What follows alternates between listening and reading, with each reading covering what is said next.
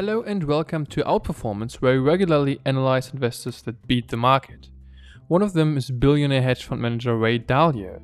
The founder of Bridgewater Associates has built his firm from a two room apartment operation into the world's largest hedge fund, with more than 130 billion in assets under management and a net gain exceeding 46 billion US dollars.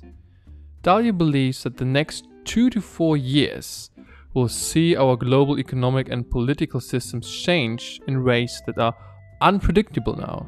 And the key to survival for investors may be a wide ranging stance in stocks. As Dalio says, I want a highly diversified portfolio of assets that are not cash and bonds. I want geographic diversification as much as I want asset class diversification. However, in recent years, his performance struggled a bit. In the last five years, he made 4.58% in total, and in the last 10 years, he made around 36%. Now we're taking a look at his portfolio and some of his most recent buys in 2022. Let's go.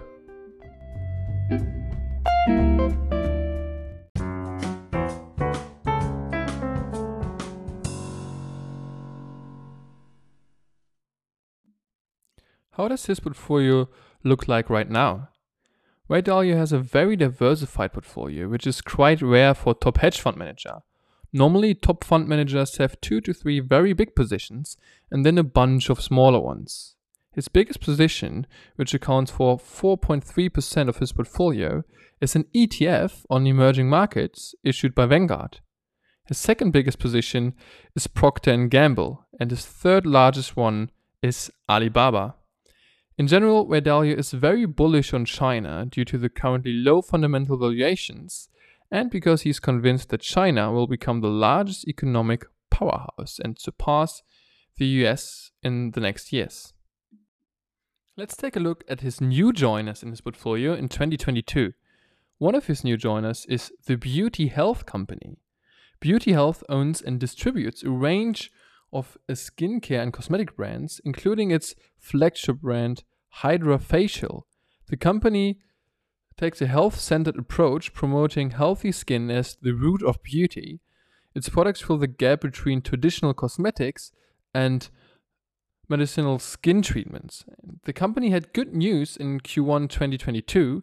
Revenues expanded year over year, growing 58% to more than 75 million US dollars. Beauty Health also boasts an enviable gross margin of 69%, boding well for the company's ability to advance towards profitability. The stock plummeted from 30 US dollars in November 2021 to 12 US dollars today. Ray Dalio bought 255,000 shares. Another new joiner is Trimble Navigation. Trimble, based in Sunnyvale, California, provides software, hardware, and support services to a wide range of industries, including agriculture, building and construction, geospatial, government, transportation, and utilities, aimed at improving efficiency by connecting the physical and digital worlds. Among the company's products are global navigation satellite system receivers, inertial navigation systems, laser rangefinders, unmanned aerial vehicles, scanners, and software processing tools. So, everything which kind of is around the whole topic of navigation. The Q1 results show that the ARR, so the annual recurring revenue, grew by 12% year over year to 1.5 billion US dollars while being profitable, having a non-GAAP net income of 185 million US dollars. Trimble Navigation was beating the net income analyst forecast by around 10%. It's likely that Trimble Navigation will have over 4 billion in ARR in 2022 while only having a market cap of 15.6 billion US dollars. Ray Dalio bought 143,000 shares. I personally think that these are not bad picks, but there are companies now which are growing faster, are profitable, and even have a lower valuation. So one of them is the Brazilian fintech PagSeguro, which increased its revenue by 66% in Q1 2022, while having a price to sales ratio of below 2. This is incredibly cheap, especially for a company which is growing over 60% year over year. And on top of this, they have a strong net income margin of 10%. So they're profitable, growing over 60% year over year, and have a price to sales ratio of below 2. But bear in, bear in mind that these are no buying or selling recommendations. Do your own research. You and only you are responsible for the actions you undertake on the stock market. If you like what you heard and want to learn more about crypto and stocks, then subscribe for my short weekly WhatsApp newsletter.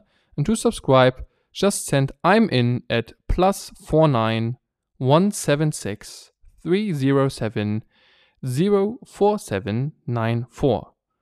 This was the podcast for this week. The next one is coming next Sunday. Thanks for listening and have a great week. Bye.